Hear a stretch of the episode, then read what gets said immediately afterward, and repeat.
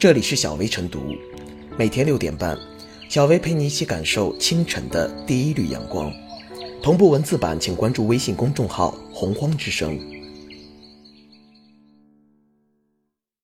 本期导言：日前，中国水产流通与加工协会发布生食三文鱼团体标准，称红鳟属于三文鱼。值得注意的是，之前号称产出中国三分之一的三文鱼。实际则生产红鳟鱼的青海明泽龙阳峡生态水质有限公司也参与了该标准制定。有专家称，红鳟不是三文鱼，生食红鳟可能感染肝吸虫、肺吸虫等寄生虫，危害健康。团体标准提出的消灭寄生虫的方法适用于海水鱼。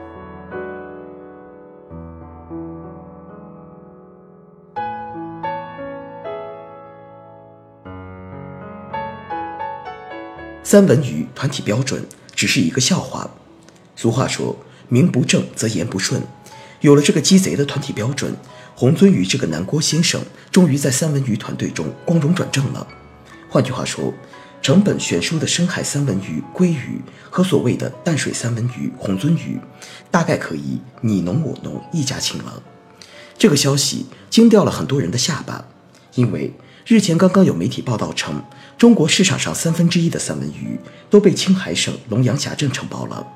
不过，这种所谓的三文鱼并非大西洋鲑鱼，而是淡水红鳟鱼，一种外来物种。不看新闻的中国三文鱼刺身爱好者估计很难想象，每年消费的九千吨三文鱼，原来并非来自遥远深海，而是黄河水库。巧合的是。和中国水产流通与加工协会一起起草制定生食三文鱼团体标准的十三家企业里，有两家是青海企业，其中就包括一家来自龙阳峡的公司——青海明泽龙阳峡生态水质有限公司。有人说这是现代版的指鹿为马，亦有人说这是几个养鱼的商量的标准，还有人说这是淡水系集合团战，拿下海水高地。大家担心的是。如果按照这个逻辑的话，几个地沟油生产商坐在一起开个食用油标准制定会，是不是就能一致通过地沟油是食用油其中一种，以后就能冠冕堂皇上市了？不要认为这是无稽的调侃，因为有几个道理是板上钉钉的。一则，目前美国食品药品监督管理局已明文规定，红鳟鱼在食品包装上不得标注为鲑鱼。那么，按照国际惯例来说，虹鳟鱼和深海三文鱼也要有所区别。二则，传统意义上的三文鱼和淡水养殖的虹鳟鱼成本与售价有着天壤之别。把淡水虹鳟鱼卖出深海三文鱼的价格，算不算浑水摸鱼？退一万步说，就算虹鳟鱼非要挤进三文鱼大家族，起码应该向消费者告知基本信息，总不能含糊其辞的狮子大开口吧？一个淡水鱼，一个深海鱼。前者偏偏要美颜成后者高价出售，在不能明确溯源、标明产地、区分天然与人工养殖的前提下，售卖方若不提示生食容易得寄生虫病的风险，这是负责任的行为吗？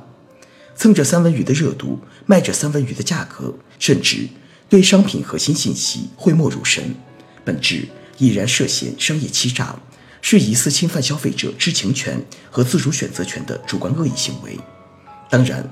团体标准又不是权威国标，不具备强制性和任何法律效应。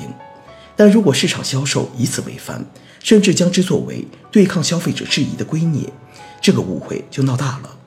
眼下看来，面对雨露均沾的生食三文鱼团体标准，面对淡水三文鱼这个越发庞大的消费人群，职能监管部门不能再对协会、企业和舆情之间的互掐作弊上关了。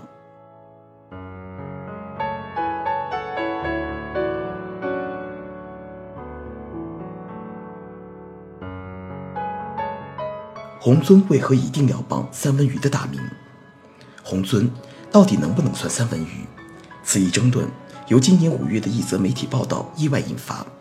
中国水产流通与加工协会发布团体标准，将红尊纳入三文鱼，算是对相关争论给出了一种答案。只是这只能代表水产流通行业的看法，团体标准也不具有强制性。再说，由十三家红尊养殖企业参与制定。其公正性也难免存疑。很显然，希望由团体标准来止息争议不太现实。综合各方意见和国际通行的分类标准，将红鳟划入三文鱼，疑问是很明显的。在研究和学术角度，有专家称，红鳟鱼和三文鱼并非同类鱼，前者是淡水鱼，后者是海水鱼。在消费者的惯性认知中，三文鱼就是一种可以生吃的海水鱼，在国内通常特指大西洋鲑。那么，突然多出一个国产三文鱼，消费者自然心存芥蒂。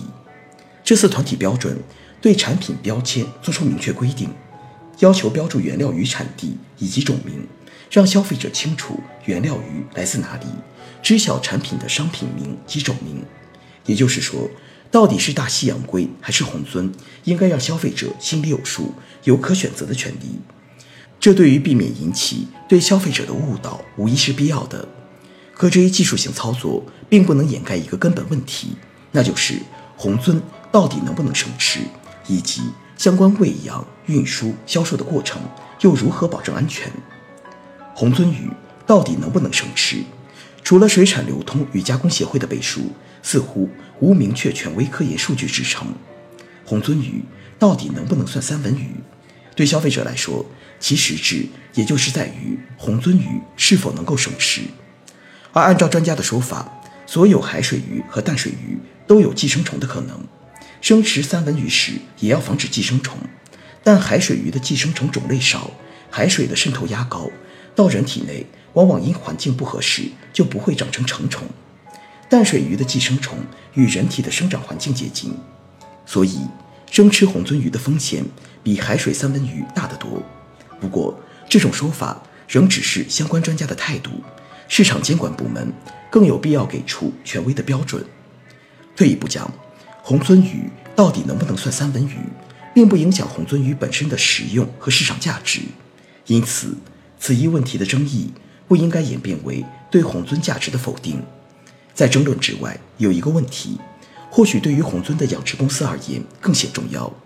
既然红鳟自有其价值，那么是否一定要傍三文鱼的大名，或者说是否一定要生吃才能证明红鳟的价值？面对争议。行业协会与企业站出来发表意见，这是很正常的事，但团体标准的局限性却是显而易见的。比如，对于三文鱼产地的标注，在不具有强制性的条件下，如何保证其执行效果？引发三文鱼与红鳟之争的一个导火索，国内市场三分之一的三文鱼都产自青藏高原，过去消费者就大多不知情，这种低透明度的市场信息生态。不仅对消费者不利，恐怕也不利于红鳟鱼市场的长远发展。另外，红鳟与三文鱼之争，其背后还有更深的背景。有媒体披露，水产造假严重程度超出很多人想象。二零一零至二零一二年间，世界海洋保护组织在美国的一项调研发现，二十一个州的零售和餐饮提供的鱼类有百分之三十三是虚假标注。二零一六年。一项综合了来自五十五个国家的二百多项研究的数据，结果发现，百分之二十的鱼类样品存在虚假标注。在这一背景下，我们不仅希望红鳟与三文鱼的争论从行业到监管部门都能够有权威结论，更期待它能够撬动水产品监管的升级。